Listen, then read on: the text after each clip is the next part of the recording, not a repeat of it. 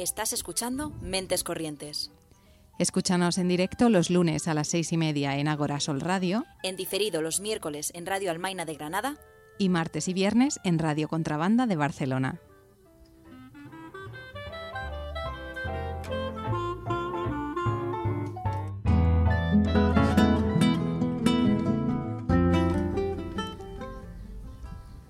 Desde hace tiempo me pregunto por qué mi color es el rosa y el tuyo el azul. También me llama la atención cómo a todos nos hace ilusión ver un arco iris en el cielo, mientras que en la Tierra esos mismos colores aún se cuestionan. ¿Y qué tendrán los colores que nos hacen sentir tan parte de algo? ¿Y qué tendrá ese sentirse tan parte de algo que nos hace sentir protegidos? ¿Y qué será aquello de lo que nos protegemos? Hoy me he pintado las uñas de color azul, solo por ver qué pasa. Una acción tan femenina, un color tan masculino, un detalle tan pequeño y un impacto tan grande. A veces pienso en Bowie, y hoy que he salido a la calle con las uñas azules, más.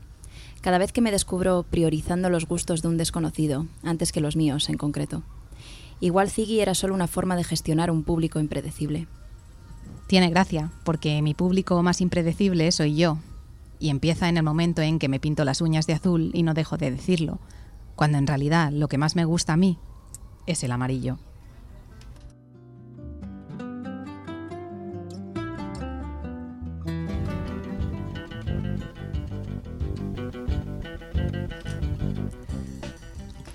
Pues aquí estamos un lunes más y quién nos iba a decir hace unas semanas que nos moríamos aquí de calor y que no parábamos de decirlo en los inicios, que ahora nuestra aliada iba a ser la lluvia.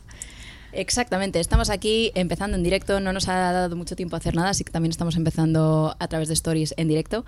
Eh, la lluvia, una vez más la lluvia, ¿no? Ha sido la culpable de retrasar los, todos los transportes públicos habidos y por haber y eh, dos tercios de nuestros invitados han sufrido un pequeño retraso, pero están ya a la vuelta de la esquina. Eh, aún así, menudo programón que tenemos por delante y tenemos al gran Hugo de Pistol Packing Mama de vuelta con nosotras. Hacía mucho que no te veíamos por aquí. Sí, qué contento estoy. Muchas gracias por invitarme y me gustan muchísimo los plásticos que tenéis en los micrófonos, porque es como la señora de Manfuñigao. Protección primero siempre. Es como, esto es como lo del ponte el cinturón, pero ponte el plástico. Pero ponte el plástico. Sí, ponte el plástico. Póntelo, pónselo. No está mal, ¿no? Hashtag. También es protección. Eh, bueno, pues vamos a, a empezar eh, a hablar entre nosotros hasta que lleguen los demás sobre la definición de masculinidad con la que hemos crecido. En tu caso, Hugo, ¿cuál ha sido? Me imagino que en mi caso será como el de cualquier persona de, de nuestra generación en, en España.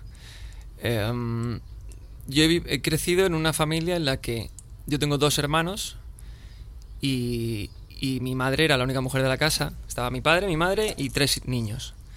Entonces, em, sin darte cuenta, tú estás en, una, eh, en, en un entorno que, que es directamente patriarcal en cuanto a que, bueno, en cuanto a todos los aspectos, pero em, sin darte cuenta tú estás eh, cimentando todo tu conocimiento, toda tu de manera de interactuar eh, desde una perspectiva muy concreta, que es una madre que directamente cuida a no solo a sus hijos, sino que también a su marido.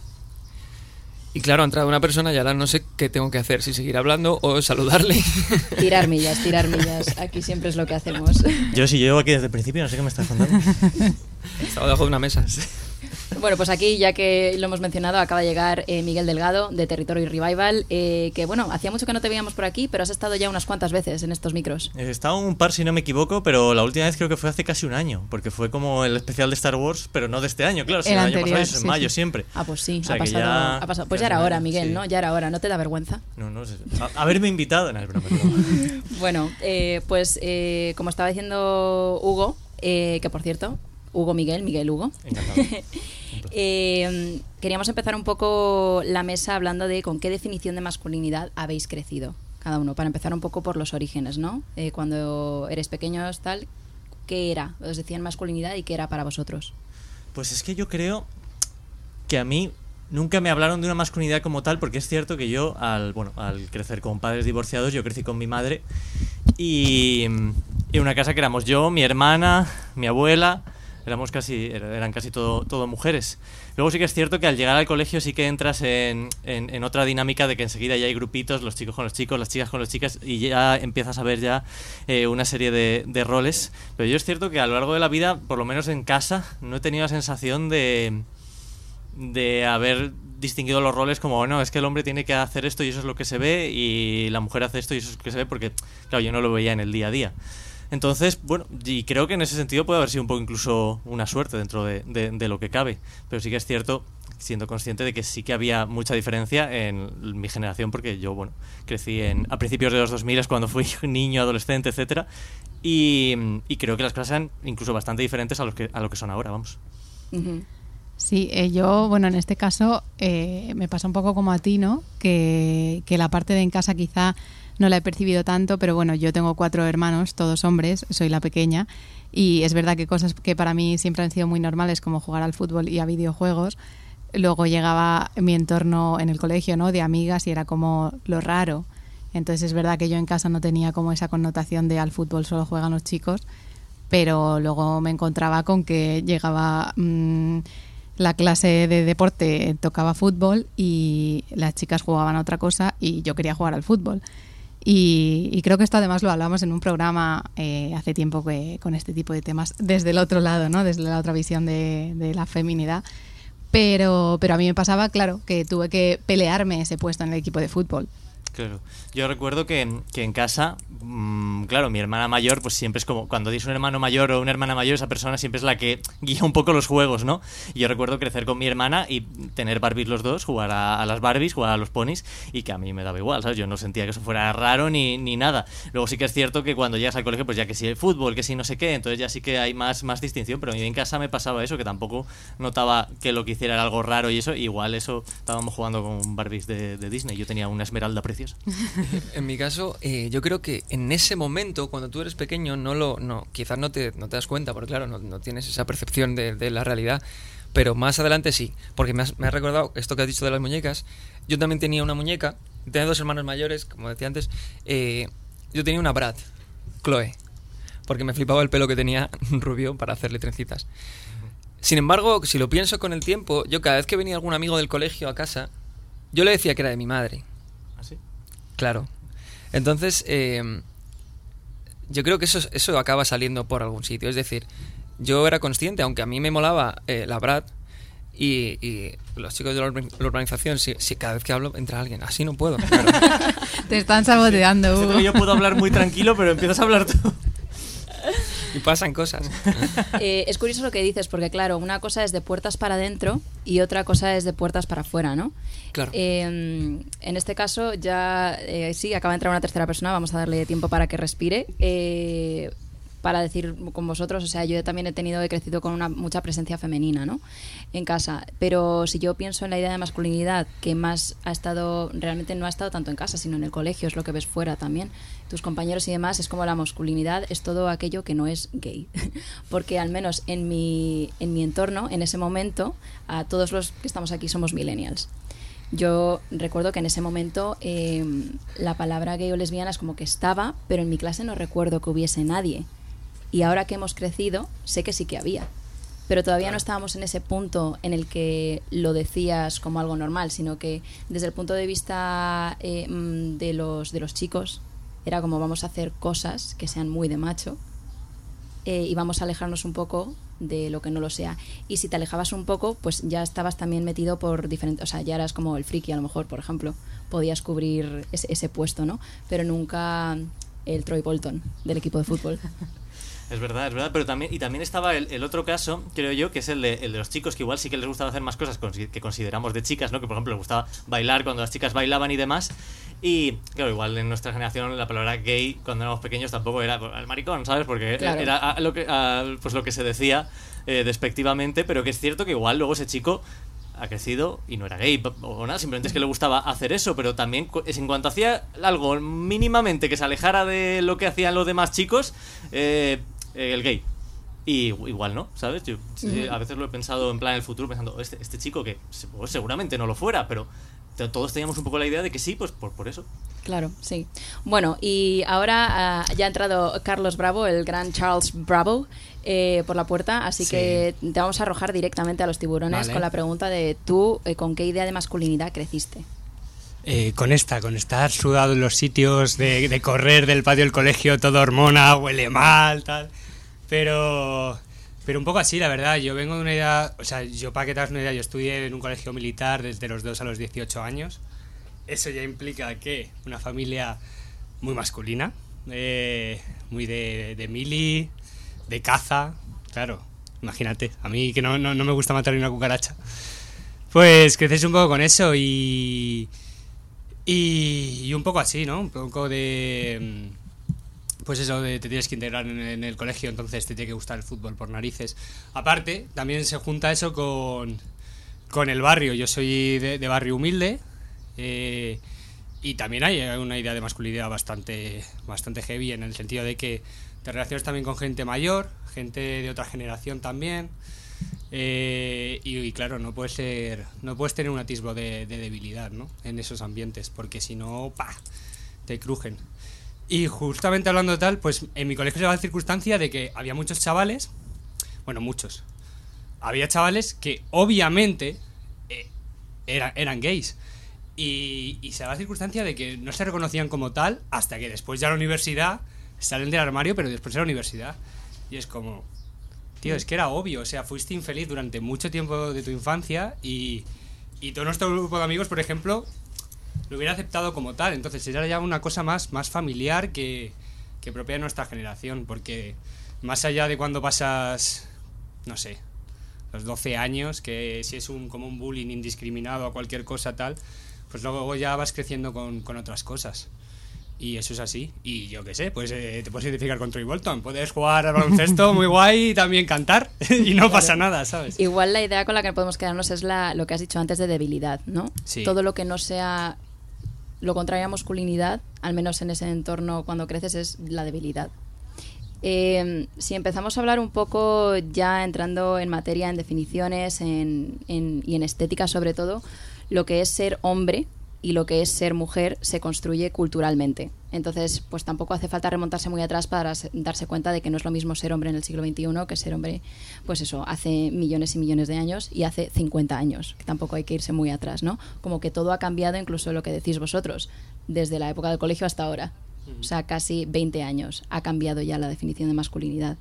Y, mm, hemos experimentado pues este, este- estos contrastes importantes en la masculinidad que muestran que la transición, si bien causa mucha controversia, es posible, o sea, se da.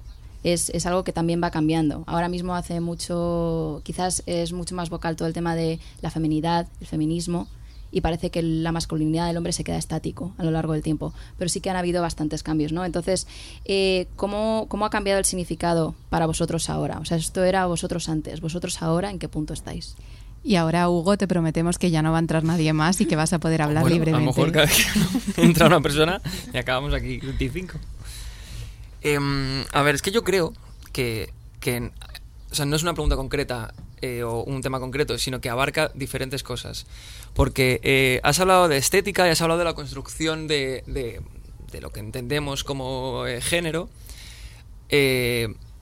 Pero claro, eso hay que ir punto por punto, porque masculinidad no se, o sea, no la podemos reducir a una estética, a, una, a unas actividades concretas a día de hoy. Es decir, ahora mismo, bueno, es que nosotros podríamos decir que no, pero sí, es decir, o sea, para nosotros a lo mejor sí, pero si hay una niña jugando al fútbol a, día de hoy, en el barrio de aquí enfrente, mm, va a seguir sin cuajar del todo a la gente.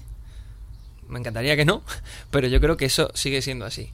Yo creo que ha ido evolucionando, pero, pero, pero le queda muchísimo camino. O sea, yo mismo me veo eh, cuando hablo con mi padre o cuando estoy con mi padre y con mis tíos y, mm, y hacen bromas de mierda, de típico de, de boomer, ¿sabes? De, de lo que sea relacionado con eso. Eh, yo tampoco es que salte a decir, no, es- no, eso no es así. Porque dices como, joder, esta peña... O sea, eh, estás como en el, en el escalón que dices, joder, la verdad que vaya peña lo que dice. Pero pero tampoco te ves tú fuerte. O sea, ahí es donde noto yo la debilidad. Me cuesta más con la gente mayor em, decirle, mira, papá, es que la verdad es que no puedes decir eso porque... eh, ta, ta, ta, ta, ta". Ahí es donde yo creo que está lo realmente difícil, lo de dar el paso delante de otros hombres que lo tienen más, mm, lo tienen más claro que eso es una mariconada, o, o que eso es de chicas o eso de chicos. Entonces, ahí es lo difícil, yo creo. Sí, sí, estoy de acuerdo. Yo creo que cada uno a nivel personal, por lo menos nuestra generación, a ver, hay de todo, por supuesto, pero por hablando ya un poco lo que veo en esta mesa y eso, creo que eh, la masculinidad a día de hoy no tiene nada que ver lo que era hace unos años y lo vivimos de una manera, por lo menos yo, hablando ahora en mi caso, en la que yo no me fijo, o sea, o no estoy pendiente de, o es que tengo que tener esta actitud masculina. Yo creo que eso ya da un poco igual, cada uno hace un poco lo que quiere y ya está. Pero es cierto que a la hora de rebatir a generaciones anteriores es como, siempre se parte con el de, si es que no van a cambiar, ¿no? Entonces es, es como complicado luchar por eso, bueno, aunque solo sea un poco por la idea que, que nos, que nos autoimponemos. Ahora es como que están viviendo las dos realidades a la vez. Eh, la masculinidad antigua de, bueno, que si es un tío, pues no te pueden ver llorar, no, ¿sabes? Ese, ese tipo de cosas. Y la de ahora, que es como, pues mira, es que ¿por qué no vas a disfrutar de lo que te dé la gana o no vas a expresar tus sentimientos como te dé la gana? Pero es cierto que ese choque se, se nota, se nota, se nota bastante dentro de las familias que tú lo comentas, porque imagino que en la tuya también, claro, eh, yo también lo he notado a veces. Mm, pero es el, el- el tiempo que, que toca vivir. Es, ahora es la pregunta, ¿vale la pena intentar cambiar a las generaciones pasadas? ¿Se puede hacer? Es, me parece una pregunta Pero, interesante. pero tú crees que, o sea, que la- solo es una cuestión de generaciones pasadas, porque yo veo los chavales, o sea, me, me ha salido muchas veces en, en Instagram un vídeo de, mm, de un tipo como que le están esposando y está como mirando a la cámara como si fuese, que no sé qué tiene de sexy eso, pero como "Mm, me están deteniendo por ti o no sé qué coño, ¿sabes? Y, y muchas cosas así que, que también veo en, en los vídeos de, de Instagram, así que salen muchas veces, a lo mejor sale un chaval como Sí. como una comunicación de, de chico-chica muy de eso, muy de hostia, me peleo con quien sea. Hay un sesgo más en, depende de los ambientes más que la generación. Yo lo noto mucho. O sea, tú te mueves en un ambiente más cultural o lo que sea, que yo me muevo aquí en Madrid o más gente ciudad, tal, y eso es un ambiente. Ahora, yo me voy a mi pueblo y en un grupo de amigos es otro ambiente completamente diferente. Te vas a un vestuario de un equipo de fútbol, por ejemplo, de Carabanchel, es otro ambiente completamente diferente. Es decir, y ahí es donde pasa lo que tú dices, en plan de que uf, muchos hombres juntos, de repente la mentalidad ya es otra y ahí cambia completamente. Y escuchas las bromas y no es una cuestión solo de generación, porque de generación incluso te diré que hay una generación más machista dentro, que es la generación de igual de nuestros abuelos, pero que no lo expresa tanto. O, o no, o no lo ves tan expresivo como, ¡buah! ¡Madre mía, cómo está esa! ¿Sabes? O, o cosas así que ves en, en otras generaciones, ¿sabes? En plan de que, joder, cada vez que pasa una mujer tienes que soltar un comentario. Entonces, la, gen- la gente más mayor es una, es una masculinidad incluso diferente. Es una masculinidad de pum, pero a la vez es una masculinidad de respeto, ¿sabes? En plan de. ¿no? Tal. Es más de. Es otro, es otro rollo completamente diferente y eso lo notas. Y, y eso de, ¡buah! Madre mía, no sé qué, eso es lo que hay en TikTok. Y lo peor es que te das cuenta, y por lo mismo, por el mismo sesgo de ambiente, es que, claro, en el ambiente cultural, pues estamos aquí y las mujeres tienen una forma de pensar. Pero es que en otros ambientes tienen otra forma de pensar. Y es que ese contenido que triunfa en TikTok, triunfa en TikTok también por algo. Entonces ya es una cosa que se eleva incluso a más allá. En plan, es como, hostia, es que hay gente que le gusta esto. De verdad, y que, y que no va a cambiar porque es que le gusta esto. Y es una, es- ya es el colofón final. Lo- Los TikTokers seductores, ¿no? Estamos Sí. hablando, ¿no? Es como, Edward, Nor- es como Edward Norton en, en American History X. Es esa escena que le detienen y que mi hermana decía, ¡buah, qué bueno está! Y es como, ¡pero es un nazi! pero claro, pues es lo mismo. Ya, pues pero entiendo un poco TikTok porque es Edward. Norton, entonces Claro, es Edward Norton. Te- te pero- confunde, te pero- confunde, pero no, es broma, Pero, pero míralo, ¿sabes? Entonces, vamos por a todo gas 10. Quiero decir, hay un público que consume eso, inevitablemente. ¿Y creéis que realmente esto que comentáis de, de que no tiene mucho sentido el, el mencionar, ¿no? O el rebatir eso, intervenir, porque esta gente piensa así y no va a cambiar, ¿es realmente así? ¿O hay un poco más de pereza, cobardía? Lo digo un poco porque al final, pues no, lo típico, hay casos y casos, pero hay muchas familias que yo que sé, tienen un hijo homosexual y de repente haber sido super nazis con ese tema, de repente al vivirlo de cerca es lo que ayuda a que sean capaces de abrir un poco la mente, ¿no? Entonces, a lo mejor si, si en estos entornos nadie levanta la voz, Claro. pues al final también se normaliza que, que eso está bien y que lo puedes decir en voz alta porque nadie te va a decir nada, ¿no? Sí, yo creo que, o sea, que obviamente si, si las cosas van cambiando poco a poco, Es decir, porque si hay gente que levantamos la voz, lógicamente. Y pero ya es un problema igual, que, el que el racismo, ¿no? O sea, cuesta mucho. Yo, yo tengo que decir que mira, oye, esto es racista. Esto que estás, que estás diciendo, ¿sabes? Y, y, también rebatirte a ti mismo, que es lo más importante. Porque claro, tú a veces, hostia, a veces dices algo y dices, hostia, es que esto es machista. O esto es racista. O sea, que yo tengo esos comportamientos a veces, ¿sabes? En plan, hostia, Mm, no me da cuenta de esto y, darte cuenta. Entonces, si ya los que estamos un poquito más revisándonos tenemos esto, pues imagínate ya cuando te pones a revisar al resto, ¿sabes? Es jodido. Claro, también yo creo que es que resulta difícil entrar en ese debate porque en principio hablamos de que pues una actitud como pues más como la que tendríamos nosotros respecto a una actitud más machista, pues la persona que siempre va a abrir ese debate de, oye, pues igual te estás pasando un poco, siempre va a ser como más intentar la dialéctica, el debate un poco. Y normalmente la persona que está en ese otro lado es una persona mucho más radical, mucho más fanática, que no va a entrar a, que sí o que no, sino que, ¿qué cojones me están contando? Es una tontería. Y es mucho más difícil debatir, da mucha más pereza entrar en ese y tienes las posibilidades de perder solo porque te vas a cansar y vas a decir, bueno, pues mira, pues para ti, ¿sabes? Entonces, me parece un debate también complicado por eso. Es algo que supongo que todavía está ahí in process, también cada uno intentando descubrir dónde están los límites y hasta qué punto y qué batallas eh, merece la pena luchar y cuáles merece la pena eh, ni siquiera meterse en ellas. Recuerdo una mesa del 8M, de hecho, eh, a Teresa que decía esto, hay, hay batallas que, que tengo que decidir no porque entonces me, yo misma me desgasto. Pero pasando un poco ya al tema, también vamos a empezar por, por algo más eh, lo superficial, la estética de cómo ha cambiado la masculinidad, ¿no? Eh, y hemos seleccionado pues tres eh, tres prendas que son como vistas de manera pues bastante femenina en los últimos años, como pueden ser los tacones, las faldas y el maquillaje, ¿no? sin embargo, el maquillaje ya se veía en el antiguo Egipto, el col, esa raya perfecta del ojo, la llevaban tanto hombres como mujeres.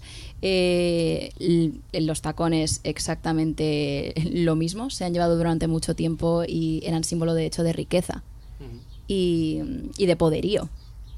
Eh, y de masculinidad máxima. Y luego también la historia del maquillaje, pues lo mismo durante el reinado de Isabel I, por ejemplo, los polvos en la cara y estar muy pálido era también un símbolo de mm, que eras muy hombre en tu entorno y, muy empoderado. Eh, sin embargo, ahora mismo lo que vemos es que no es así. Entonces, eh, para vosotros, ¿cómo prima esto a la hora de vestir? Por ejemplo, ¿alguna vez os habéis visto en esa, en esa, en preguntaros a vosotros mismos, visto como visto, porque quiero? ¿O en algún momento os habéis planteado si os podría gustar quizás llevar algo poneros algo, vestir de cierta manera que fuese más femenina, o es algo que ha sido tan integrado desde que habéis nacido que ni siquiera os lo planteáis? Em, a ver, me voy a poner un poquito gilipollitas, porque, claro, la, cuestión yo creo que es más complicada, porque es qué entendemos como lo que le conforma a un hombre y qué, entendemos las cosas que conforman una mujer. Em, que, es, que es acojonante, porque los griegos ya, Aristóteles intentaba explicar una idea con esa movida del caballo, de piensa en un caballo. Caballo tiene cuatro patas, una cola, eh, yo qué sé, un crin. Pero claro, lo que tú estás pensando puede ser muy diferente al caballo que estoy pensando yo. Pues creo que pasa un poco lo mismo. Es decir, si yo tengo barba es que esto es un jardín que flipas. Bueno, pero al final los tres ejemplos que hemos eh, cogido también por volver un poco a los, básicos, eh, tacones, faldas, maquillaje, es algo que yo creo que todos es más o menos lo vemos sobre todo en, mujeres. No se ve tanto en hombres, a menos que seas muy metalero, o el hijo de Will Smith, por ejemplo, que es cierto que hoy en día se está viendo nuevos ejemplos de masculinidad donde se han vuelto a integrar pues todas estas prendas, ¿no? Pero claro, esto estamos hablando también del famoseo, de que estamos en otro, en, otro, en otro mundo, ¿no? Nosotros, a pie de calle aquí, eso, vosotros, a la hora de vestiros, os, os, permitís o se os ha ocurrido alguna vez que a lo mejor podéis acceder a usar todo esto o no es algo que contempléis?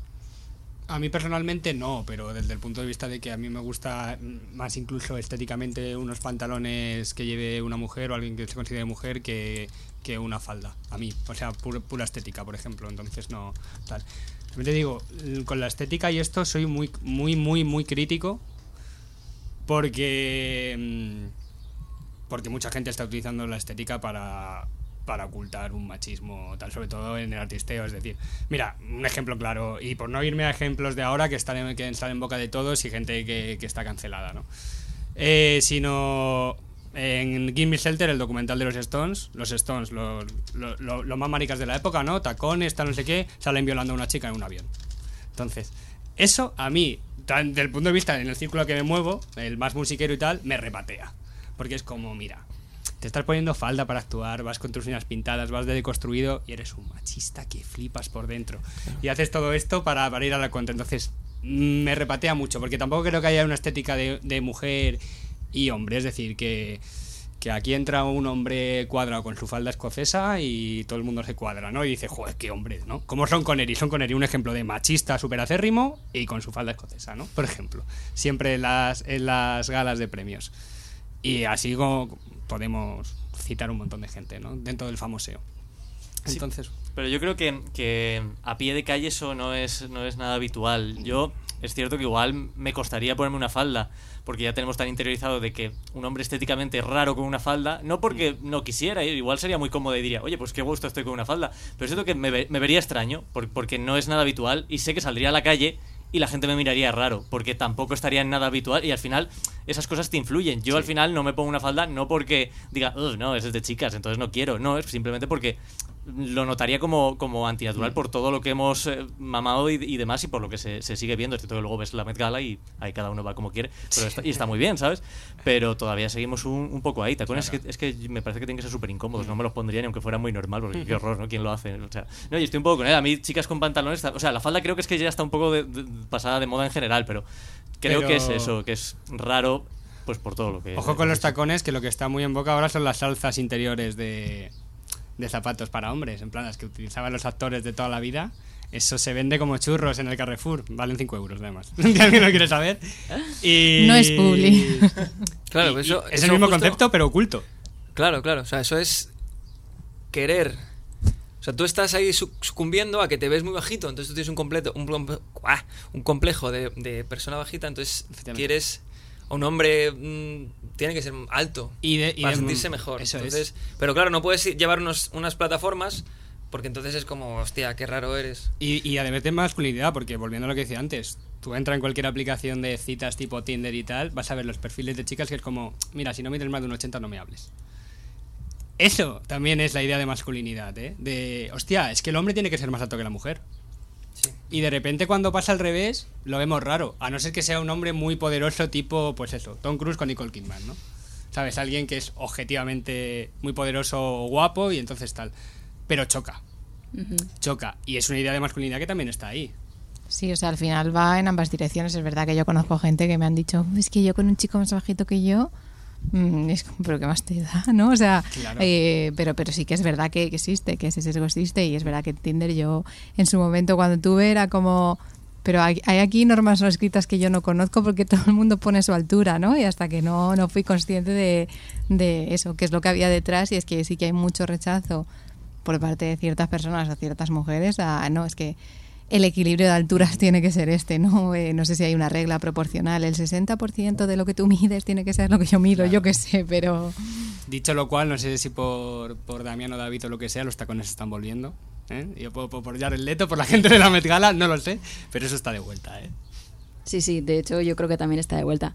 Más que nada lo preguntaba porque una de las eh, charlas que hemos tenido aquí cuando hemos estado mujeres hablando es, por ejemplo, el tema de la depilación y me parece bastante, o sea, que se puede se pueden se pueden comparar desde el punto de vista de que tú si no te depilas es porque nunca te lo has planteado o porque no te- o sea, nunca te planteas de estaría más cómoda así o no estaría más cómoda es algo como que creces sin plantearte, es como esto está fuera de mi alcance, no es para mí, no es una opción para mí. Hasta que de repente alguien abre la veda y dices, ostras, qué raro se ve.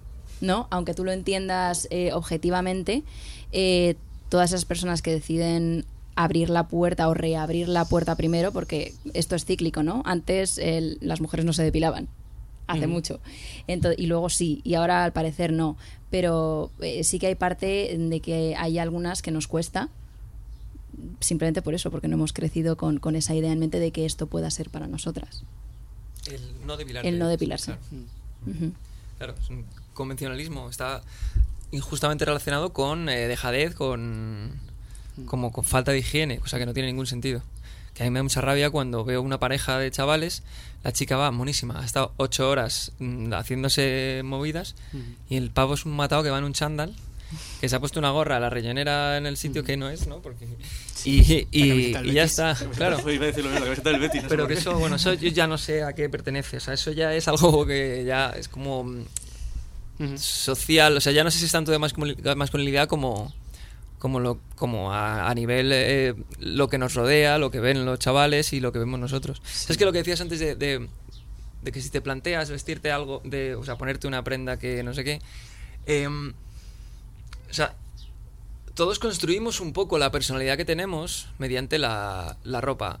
Y nos vemos, eh, mm, quizá, o sea, siempre tendemos, como además lo decíais en, la- en el texto del principio, el, el sentimiento de pertenencia a un grupo es que tiramos a ello. O sea, el ser humano lo tiene ahí como innato. Entonces, em, yo sí me planteo cómo me... O sea, yo, yo creo que ninguno inventamos nada de aquí. O sea, yo me pongo lo que me pongo porque me mola, pero también porque me, porque me veo identificado con algo, ¿sabes? Me, me, siento que pertenezco a un, a un, a un grupo de gente, que no sé qué grupo es, o sea, lo que sea, pero... Entonces, eh, efectivamente la ropa de chica es mucho más guay, mucho más bonita y mucho más todo. Porque mm, tiene mucho más color. O sea, te- entras al H&M Sí. y la ropa de chico, o sea, me aburro de- antes de entrar. Y luego, pues eso, en la versión de chica. Pero claro, es que yo aquí, ya aquí me pierdo. Porque esa es la movida. La ropa de chico y la ropa de chica. Creo que ninguno, o sea, es muy difícil para mí seguir por este camino. Pero, porque digo porque lo desconozco. Pero, claro, ahí está el- el- la cosa, ¿no? O sea, ahí está la cosa de... La chica esta de Eurovisión, que tenía barba. Ujú. Conchita Wurst. Eso. A ver. Es una chica, pero tiene barba. Es decir, no es un chico. Es que esto ya no es masculinidad, esto es. Aquí es que ya entramos en el tema trans. Sí. Claro, es- pero es que se- está, como, está muy relacionado. Está Entonces está relacionado. hablando de ropa de chica. Claro, solo que ya estamos en como otro bloque, ¿no? Porque aquí es como la masculinidad es algo que está muy definido, eh, la feminidad también, y luego estamos entrando en el bloque trans que eh, es más, o sea, como que se está autodefiniendo, ¿no? Porque cuando los, si miramos los bloques base, que son hombre-mujer, ¿no? Cualquiera que estemos dentro de ese, de, de ese bloque, sobre todo hablando en un contexto de estamos en Madrid ahora mismo, en Agora Sol Radio, en Mentes Corrientes, momento ahí de publicidad que nunca está mal, es decir, todos somos blancos, y todos ho- hombres, mujeres, y todos aparentemente podemos ser hetero. sí. Entonces, claro, es como que caemos dentro de un canon que no hace falta explicarnos, no nos salimos del, mor- del molde, al menos físicamente. En nuestro Mm. pasaporte todos estamos muy bien protegidos. Sin embargo, en el momento en que ya eres trans, es como que ya, ya físicamente te estás saliendo de todos los moldes. Claro, entonces dices, bueno, pues, Yo, Vale, sí. bueno, hablando de depilación, mira, curiosamente, eh, yo por ejemplo me depilo, eh, salvo, salvo el pecho, eh, y es por un motivo bastante masculino, porque mi hermana, mi hermana me saca nueve años. Mi hermana desde pequeña era como, tú tienes que depilar. A ella le gustaban los chicos depilados y era como, es que hay que depilarse, ¿no? Para ligar. Claro, yo veía a los novios de mi hermana y claro, hay que depilarse. Y luego en el colegio, en el grupo de amigos heteros, heteros, la depilación era como, es que así se ve más grande. Y es como, claro, se ve más grande. Que Ah, lógica imperante. Y es como un para en- ligar, en entenderlo. Hay, Vale. hay- hay que depilarse, entonces es como depilación en hombre puramente por masculinidad a tope. En plan, porque ligar más. Luego ya seguido, ya porque, como veis, sudo bastante, ya es como mucho más cómodo. Ya todas las mañanas, pim, pam, pim, pam. Eh, eso por un lado. Y luego, respecto a la ropa, es verdad que un amigo me dijo, dice, yo me suelo comprar eh, pantalones de mujer. Porque me gusta más como tallan y tal. Pero dice, tallan diferente, claro, es verdad. Es que uno está pensado, digamos, para tener un paquete y el otro no. Entonces es verdad que dice, lo que pasa anda un poco incómodo. Y andaba como un poco Clint Eastwood, ¿no? y era como, claro, es que en verdad es verdad que, que uno puede utilizar la ropa que quieras y tal, pero también hay ropa hecha para determinadas fisionomías. ¿o Sí, no? sí, claro, Que eso es verdad que hay que tenerlo en cuenta, que no queda igual ni el culo ni nada, porque claro, hay diferencias fisionómicas notables, aunque parezca que no. También no sé si, si esto es así realmente o no, pero a mí la sensación que me da que está mejor visto, o sea, hay muchas mujeres que sí que compran ropa de hombre, ¿no? O al final sudaderas oversize, ¿no? E- Emulando esa moda supuestamente más masculina y eso está súper bien visto, ver a mujeres comprando en la sección de hombre para ellas mismas y sin embargo Al revés, no. Ya más allá Claro. de estas diferencias que sí que son fisiológicas y que impidan, pero no ves a un hombre comprándose una camiseta Y- en la sección de mujeres. Y además es que no ha calado. Porque la mujer ahora compra ropa de hombre porque ha habido referentes y eso ha calado. La realidad es que referentes como David Bowie o, o todo el glam de los 70, eh, 80, tal, no ha calado en lo que tú decías de la sociedad normal. Es decir, sí, si vas a un concierto en, en Malasaña, pues vas a, ver, vas a ver a chavales vestidos estilo glam y tal, pero es un rara avis. En cambio, mujeres eh, con ropa de hombre, es común, lo ves en el metro todos los días. Si tú ves un, una un hombre con ropa de mujer, tal, te llama la atención en el metro, inevitablemente.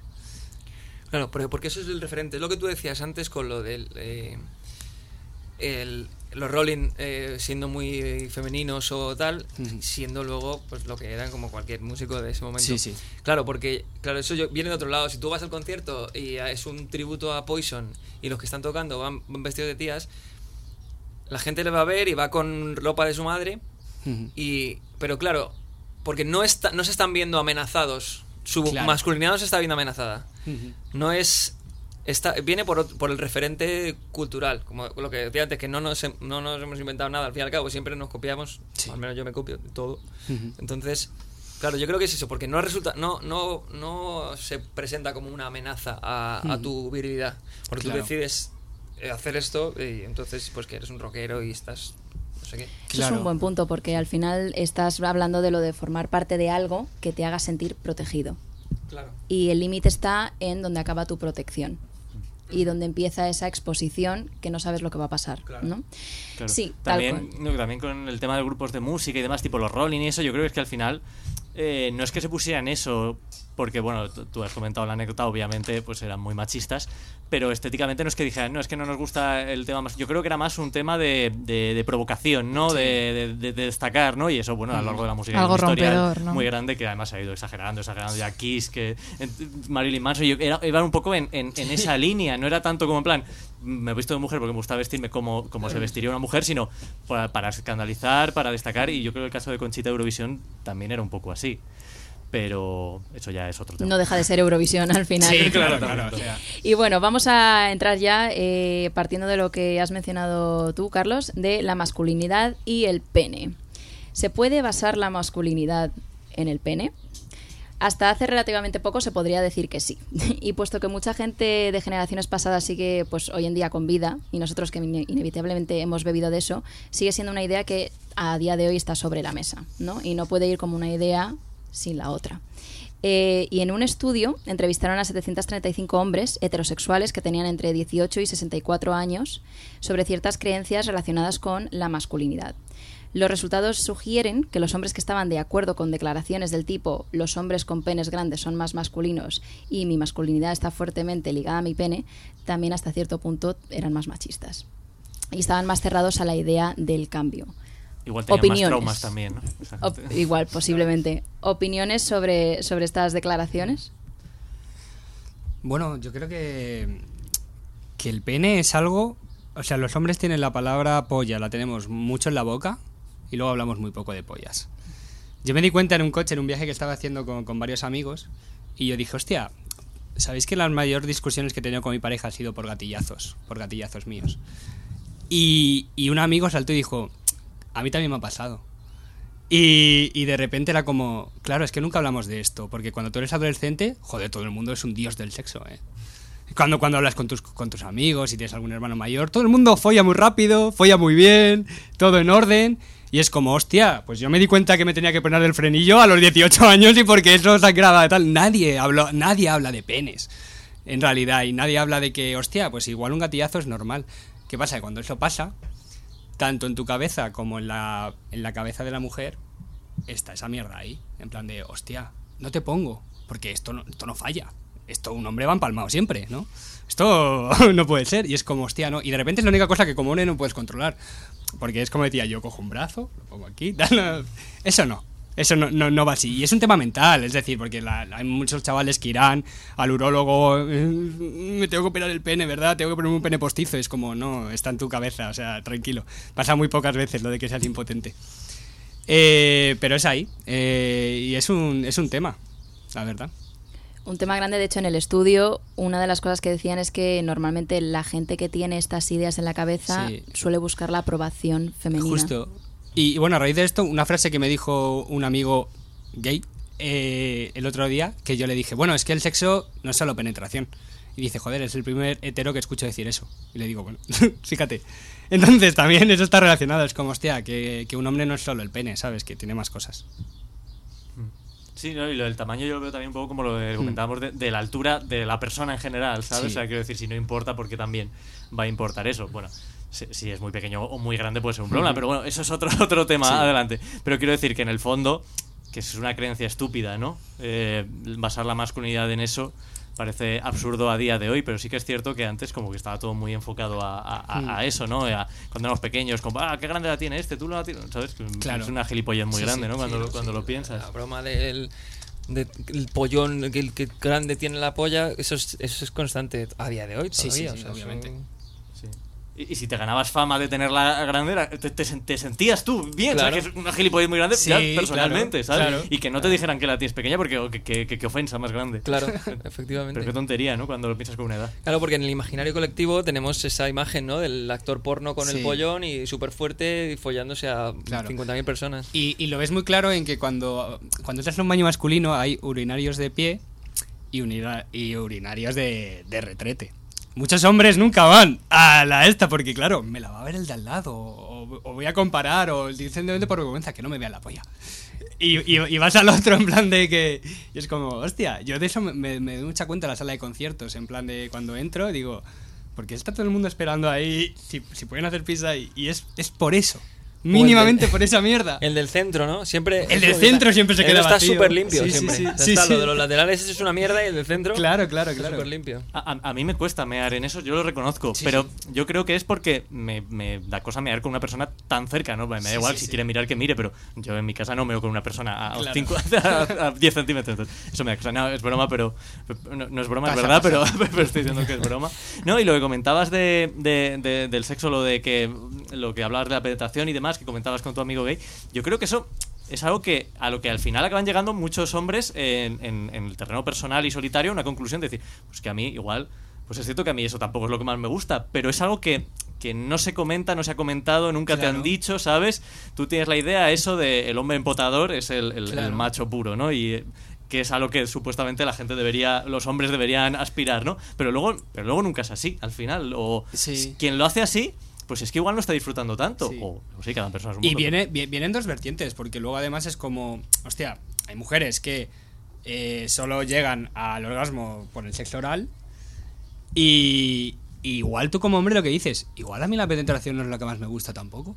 Y, y yo prefiero otras cosas. Pero ya es como, hostia, si no lo haces, es que eres poco hombre o e- y, y ella directamente lo piensa o lo piensa en plan de que no le gusto o tal, ya, lo, que, lo que sea, ¿sabes? Es como, igual no, ¿eh? O sea, que, que es un, un, tema, un tema ahí. Sí, quizás es cierto que está, viendo, está viniendo una época ¿no? en la que parece que sí que se está hablando más eh, de la sexualidad desde esta perspectiva de la mujer y parece que son solo las mujeres las que tienen algo que decir, ¿no? Porque lo que estáis comentando, ¿no? Que se da por hecho que la opinión o la situación del hombre es únicamente la que es, ¿no? El enfoque penetración a tope y parece que esto solo repercute a la mujer, ¿no? De quiere otras cosas y es como que, que todos tenemos aquí algo que decir, ¿no? Mm. Bueno, también la apertura de, de, todo el mundo gay, del sexo gay en general, también con lo del punto G, que está en el ano del hombre, ¿no? Es como que también abre todo un mundo, decir, bueno, igual durante mucho tiempo ha habido mucha gente que no ha disfrutado bien del sexo y ahora mismo quizás nos encontramos en un punto en el que eh, hay más opciones, de nuevo, si vives en el contexto en el que estamos nosotros,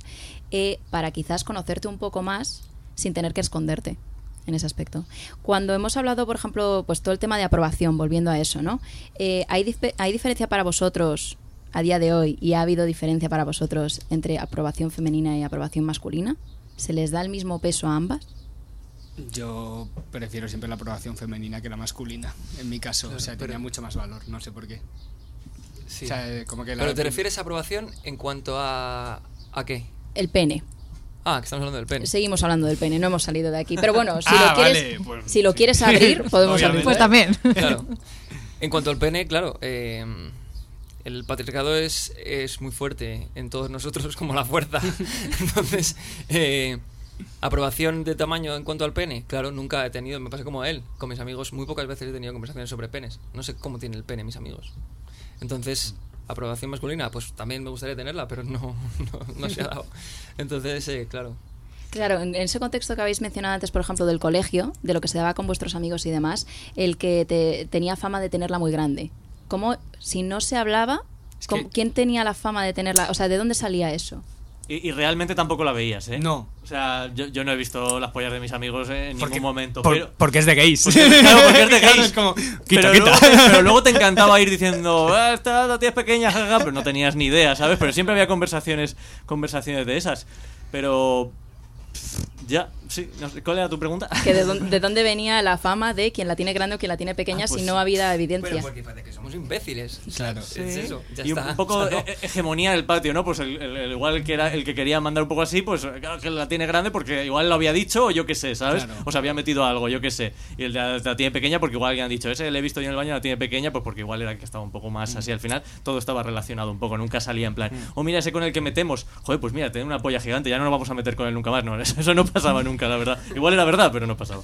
Va relacionado quizá con ese concepto de masculinidad por otros factores, porque yo, por ejemplo, sí que recuerdo, eh, visto desde mi perspectiva de mujer, ¿no? Pero, pero que al final era, era como el que es popular, el que es el fuerte, el que es el que manda, el que es el que tiene como cierta imposición, solía ser el que se llevaba esta... En, en- en mi caso no. Era más. Te sorprendía de en plan de. "Bueno, el chaval este que es un friki, pero polla tiene", ¿sabes? Anda, mira. También había un pozo de racismo muy importante. Al menos no era como. Pues claro, pues en Gema, que es el único negro, pues tiene la polla que flipas. Y igual no, ¿sabes? No- nadie se la vio, pero bueno. Claro. Claro, pero lo que, o sea, lo que tú dices es como una, una concepción del asunto muy. Una percepción del asunto muy como animal, ¿no? Muy de manada. Muy de el, el macho que coge la hembra porque es el más fuerte y es el más viril y tiene pollón. Hmm. Claro, que eso al fin y al cabo también está muy presente. ¿Y qué tipo de presión sentís ahora, hoy en día, que estáis más o menos alrededor de la treintena todos? Respecto al tamaño, de- seguimos hablando del tamaño del pene. Sí, o sea, con todo lo que hemos hablado de también lo que habéis mencionado en las conversaciones, de que al final esto no se habla entre hombres y es algo que no- pues nos ponemos a pensar y dices, pues no sé dónde viene, se decía y ya está, ¿no? A día de hoy, ¿qué es lo que os, eh, os está... Qué es, ¿Cuál es el obstáculo para hablar de todo esto entre vosotros también? Yo creo que afortunadamente eso se ha, en mi caso, se ha superado. O sea, no, no, no se valora el tamaño del pene como una variable en, en- en ninguna ecuación.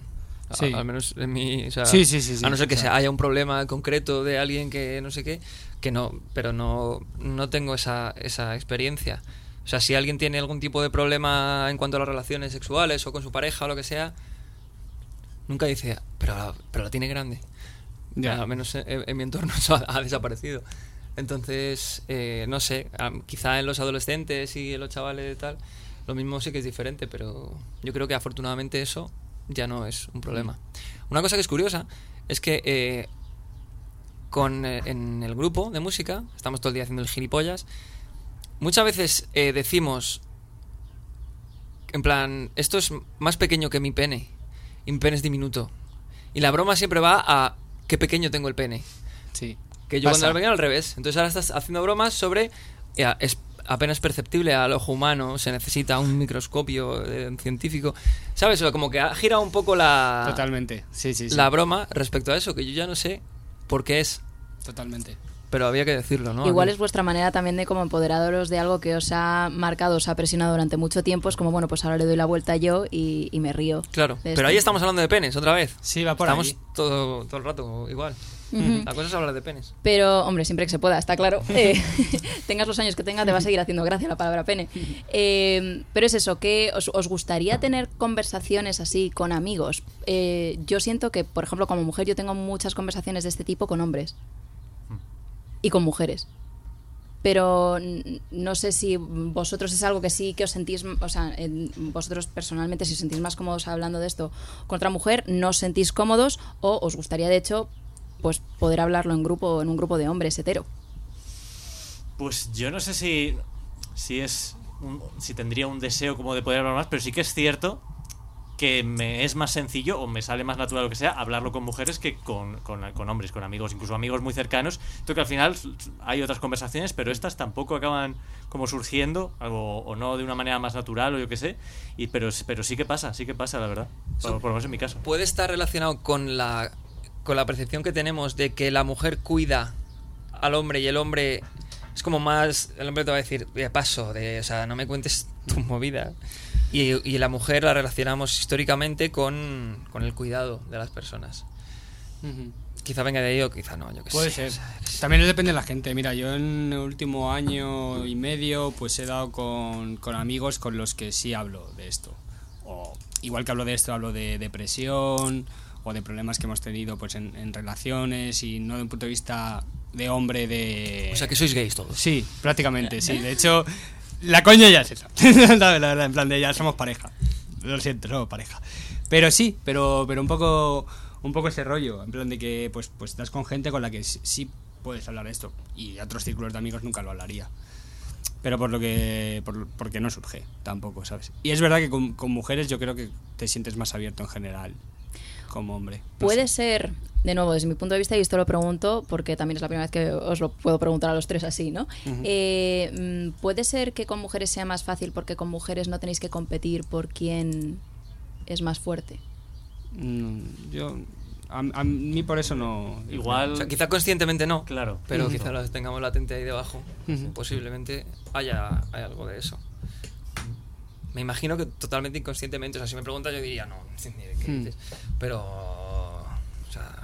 Es que lo tenemos ahí, yo creo. Mi concepto se ha cambiado bastante, ¿eh? O sea, yo eh, me vi mucho más fuerte cuando dije, hostia, pues me estoy medicando.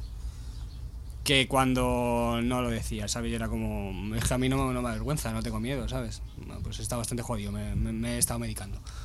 O lo que sea, o pues mira, pues me ha pasado esto. Incluso me veo fuerte haciendo bromas de, pues, eh, pues, te, pues tengo el, pe- el, peque- el pene pequeño o lo que sea, que diciendo, "Oh, te- tengo el pene grande porque sé que la tiene pequeña.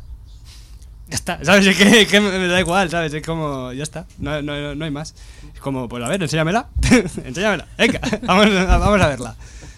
Y un poco así. O sea, la única vez que me hablaba cuando mi pene, ya digo, es cuando entré al neurólogo con, con 20 años y bájese los pantalones. Y era como, madre mía. Así, tal cual, sí, sí, sí, venga. Y luego, luego lo pensaba y era como, pero si este hombre ve 40 pollas al día. Digo, y probablemente ni siquiera es, la más fea. Así que era como, ah, pues ya está. Claro, que eso es otra cosa también. Yo creo que las mujeres tienen como, como muy concienciado ir al ginecólogo para revisión, para lo que sea. Pero los hombres no, vamos al urólogo de normal, a no ser que se nos esté cayendo el pene a Sí. ¿sabes? Entonces, eso también supongo que va en la línea de todo lo que estábamos comentando, ¿no? De, uff, es que me va a ver el, pito un doctor, ¿sabes? Qué raro, ¿no? Pues, pues sí, pues ¿por qué no? Pues debe- debería, ¿no? Más a menudo, pero es lo que... Nadie habla de eso, porque un cojón es más largo que otro, no lo entiendo. ¿Por qué? ¿Dónde, dónde te la dé al pene? Esas conversaciones no están en, en nuestros, no es- eh, la normalidad de conversaciones de un hombre. Claro, pero y más que tengo por... el, el LinkedIn puesto. Pero las conversaciones de mujeres sí están, en plan de, ay, pues yo tengo, pues, pues no sé, una vagina así, o los labios así, o me pasa esto, tal. Sí, sí, o sea, sí, total. Yo eh, de compartir baños con mujeres, ponerme el tampón con ellas, eh, hablar de, oye, ¿a ti te pasa esto? Que tienes eh, un- la parte derecha No más... hay un. A mí me pica ahí, en lo más Claro. íntimo usa chili. Eso no lo hay en el nombre, no está en la televisión, no, no hay. Solo tienes el Yes Extender en teletienda a altas horas de la noche, ya está. Yo creo que es de eso que, que se nos ha quedado un poco de estas cosas que, pues, decimos las cosas van a mejor, pero todavía arrastramos ciertas cosillas. Y yo más que por competición, creo que es por ya por, por rareza y porque siempre se ha vendido la idea de que, que es que sexualmente y en los genitales los hombres que somos muy simples. Entonces, claro, no hay ninguna complicación ni nada raro ahí abajo. ¿Para qué, ¿Para qué lo vas a comentar? Entonces, al final, simplemente es que sería raro. Ahora, yo haya- si un amigo viene y de primeras me empieza a, a contar cosas de su pene, sería extraño, Es pero que, pero que sí. tampoco me sentiría yo agredido en plan como competición, ofensa. Yo, No, no. De hecho, le, le escucharía. ¿Por qué no? ¿Sabes? Sería interesante. Hombre, qué feo sería no escuchar, decir, oye, cállate. ¿no? Claro. No, no, pero quiero decir, pero un poco raro sí que sería al principio. Pero sí, seguimos Igual abriría la veda cosas. y ya dirías, oye, pues mira, Ah, pues sí. Pues mira esta polla. Bueno, pues yo creo que hemos tenido, bueno, podríamos estar eternamente hablando de penes, eh, seguramente hagamos un programa específico sobre eso, eh, pero un poco para terminar cerrando sobre esto, eh, hay algunas de estas frases que ya han salido comentadas así de pasada, pero, pero por hacer así una ronda rápida de típicas frases asociadas a, la masculinidad, y que nos digáis un poco si os sentís identificados o no, y está la clasiquísima de los hombres no lloran. Efectivamente. ¿Efectivamente no lloran? ¿o? Eh, no, que es, es- es una frase extendida. Eh, yo ya digo, yo creo que he visto a mi padre llorar una vez y a mi abuelo otra. Y al otro nunca le vi llorar. También murió cuando yo era pequeño, ¿eh? Tampoco. Eh, y las dos veces, bueno, una por dolor físico y otra cuando estaba a punto de morir mi abuela, que vi por primera vez a mi abuelo llorar y fue como hostia. Y me sorprendió muchísimo. Y es una de las imágenes más sobrecogidas que tengo aquí, la verdad. Porque al, al resto era como normal, pero. Eh, pero sí, sí, claro que lloran y, y con mazo películas. Creo que eso ya está, está, está, está bastante superado. superado, ¿eh? eso sí Eso está esto está superado, afortunadamente. ¿Los hombres no saben hacer dos cosas al mismo tiempo? Eh, también está superadísimo, ¿no? Elon Musk hace cuatro. o ninguna. Te puede cerrar Twitter a la vez que te arruina SpaceX. Y los hombres eh, siempre piensan en lo mismo, que bueno, va un poco en línea con lo que hemos estado hablando, pero... Sexo y penes. Eso está, eso es, eso es verídico. Totalmente cierto. No, pero, pero, pero sí diré que, que la sociedad está tremendamente sexualizada, no es solo cosa de los hombres. Y muchas de las cosas que se... O sea, el auge de las redes sociales es porque la gente quiere follar. Y quiere atención. Y quiere sentirse modelo y, antes, y ahora es más fácil. Hombre, Y- también esto es algo y hormonal, relacion- Sí, está relacionado con la autoestima. Puede ser hormonal, obviamente. Es que también... No hay que dejar... No hay que prestar la vista que la gente es como... Uy, el ser humano. Digo, el ser humano no se diferencia mucho de un delfín. Es un animal con pulgares oponibles y, y poquita cosa más. Pero el, el rollo animal está ahí. Claro, en ese sentido yo creo que también eh, como la mujer a lo largo del mes por la ovul- ovulación y demás tiene altos y bajos y el hombre es más plano en ese sentido, quizás da la sensación de que el hombre siempre está pensando en lo mismo simplemente porque no tiene bajos ni altos, sino que está siempre en un mismo punto. Y como la mujer hay veces que un día se levanta y a nivel hormonal, esto hay que tener en cuenta, tengo casi 30 años y lo aprendí el otro día, ¿eh? Es que hay muy poca educación sobre esto. Que hay un día que igual no, pa- no ha pasado nada en tu vida, pero no, no te apetece nada. Nada. Y de repente te levantas al día siguiente y te apetece todo. Más Claro, altibajos. Está muy extendido el, el- el concepto de que a- la, la típica movida de escenas de matrimonio, ¿sabes? De eh, es que le duele la cabeza, la, la típica historia que es- eso está totalmente relacionado con la mujer, porque a la mujer a veces le apetece y a veces no, y al hombre le apetece todo el rato. Entonces, claro, es que el imaginario colectivo es, es que siempre es muy, muy poderoso respecto a eso.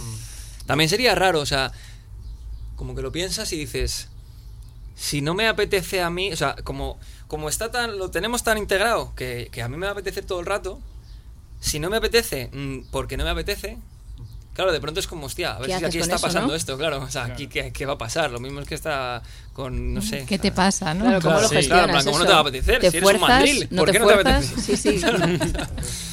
Pero, pero es eso, es verdad. O sea, también al hombre no le apetece a veces, muchas veces. Hombre, claro. O sea, es Sí. bastante habitual. Yo creo que la frase está, o sea, no, yo no diría que es 100% verídica No. o no es totalmente verídico, o 100% verídica sería muy exagerado, pero, pero ¿Tú que sí que no que... es 100%? Este pero- programa está hecho pensando en. Aquí los tres mientras hablábamos de estas cosas, no, es broma. Pero que sí que la veo como un poco ya, un poco gastada, ¿no? Un poco pasada de moda y no sé, eh, yo no creo que, que, que- ah, bueno, habrá gente muy, muy, muy básica, pero al final incluso la persona más cazurra, el hombre más cazurro, pues tendrá sus momentos como más introspectivos que algo le haya afectado y diga, pues no estoy pensando en meterla en este momento. Y... y encima además tampoco los hombres somos siempre planos, ¿no? No menstruamos, pero también tenemos, o sea, nos afectan también otro tipo de, de cosas. eh, al No ritmo somos biológico. amebas. No, no, claro, claro. Entonces al final, pues sí, no sé. Así que tú también eres gay. todo, todo lo que estamos sacando de esta mesa, madre mía. Pues con esta conclusión, eh, yo creo que es con la que nos vamos a quedar. Siempre en estas mesas redondas hace falta una segunda parte que en algún momento dado haremos. Así que os agradecemos a los tres por haber venido a abrir vuestro corazón, vuestras penas y vuestros penes y compartir vuestra masculinidad. Y antes de que nos vayamos, claro, os dejamos espacio para que habléis sobre vuestros proyectos, grupos, fechas. eh, contadnos qué hacéis, qué vais a hacer, dónde os podemos seguir. Uf, a mí eso es lo que más me gusta. Pues dale, Hugo, ¿dónde podemos seguirte? eh, en, en todas partes. Estamos en Instagram, Pistol Packing Mama. Tenemos un montón de fechas de conciertos que las voy a mirar y os la voy a decir. Porque así son las cosas. Perfecto. Porque si no, no me acuerdo. Eh, Pistol Packing Mama Rock es en Instagram. En Spotify podéis escucharnos. Y si no queréis escucharnos, pues no nos escuchéis, ¿sabes? Tampoco. Y si estás en Coruña, tocamos el 22 de julio. Si estás en Valencia, el 14 de octubre. Si estás en Pontevedra el 6 de... Bueno, esto es una gripollez, si no, no se va a acordar nadie. Pero bueno, lo importante es que aquí en Madrid tocamos el 12 de enero, que es el concierto de fin de gira en Moby Dick. Y ahí vamos a estar, los que estamos en esta mesa redonda, que no es redonda, por cierto, quiero desmentir este ese mito. Es que en esta mesa. Es que, es que todo es mentira. Todo es mentira, como hemos- hoy hemos desmontado. De hecho, tengo el móvil apagado, no estoy mirando nada, me estoy inventando todo. Bueno, para enero queda mucho tiempo, pero yo creo que podemos estar pendientes para, uno, ir y dos, anunciarlo antes. Hacer recordatorio. Así que perfecto. Yo por mi parte, eh, bueno, ya como comenté otras veces que, que estuve por aquí, pues yo sigo, seguimos a tope con Territorio Revival, la gente pues que nos busque en Instagram, en Twitter, en Twitch, estamos en todos los lados. Hoy hemos llegado a 700.000 suscriptores en YouTube, o sea que eso va como un cohete para arriba, o sea que muy divertido, que sigan a Territorio Revival en redes, que me sigan a mí también en redes si quieren, Mike Delgado It, que ahí yo voy ¿Sí subiendo cosas ¿Qué y demás. Eh, es un programa en el que nos dedicamos a todo aquello que nos causa como cierta nostalgia. Eh, películas, series, videojuegos, todo aquello que disfrutábamos pues como más de críos, de adolescentes y demás, y, y lo sacamos a, a- a la palestra. Entonces, eh, cada programa con un invitado y hacemos este, este, esta- este programa divertido de recuerdos. El próximo programa toca la comparativa de penes en el patio del colegio. Oye, mal, no estaría perdona, mal, en, el- en Disney, de hecho. Pero bueno, teniendo en cuenta el número de seguidores, casi que los vuestros nos sigan a nosotras. Ah, Eso también, También, claro, ¿no? por. ¿Por, por qué no? Vale. Y buah, yo qué qué anunciar, Claro, obviamente. qué O sea, anunciar. en este programa, ¿qué puedo anunciar? Bueno, a ver, yo toco una banda que se llama Cibes, que ahí está, ya lo, ya lo he dicho muchas veces. Pero, claro, este sábado 10 de junio toco con la banda más masculina de la historia, Hot Wheels, arroba velocidad a tope barra baja en Instagram, que es Magic Mike unido con las canciones más sexys de la historia, ¡puf! mezclado, y donde por supuesto nos desnudaremos en directo conforme vamos tocando. Planazo. Eh, quizás no nos podemos desnudar al, al tope porque no tiene licencia el bar ese de, de cabaret. Eh, y porque la tenemos pequeña. Eh, pero, pero bueno, Hot Wheels, es que somos. El evento más masculino del año. ¡Coches y velocidad! ¡Todo junto! Por eso has venido hoy, ¿verdad? claro, únicamente por eso. Perfecto. Pues nada, nos quedamos con todo eso, lo apuntaremos en el blog, lo iremos diciendo e iremos a todos vuestros conciertos. Vale, ya está, ya podemos cerrar. Creo que todo ha estado dicho. Muchas gracias. A ti, Gracias. a vosotras. Chao.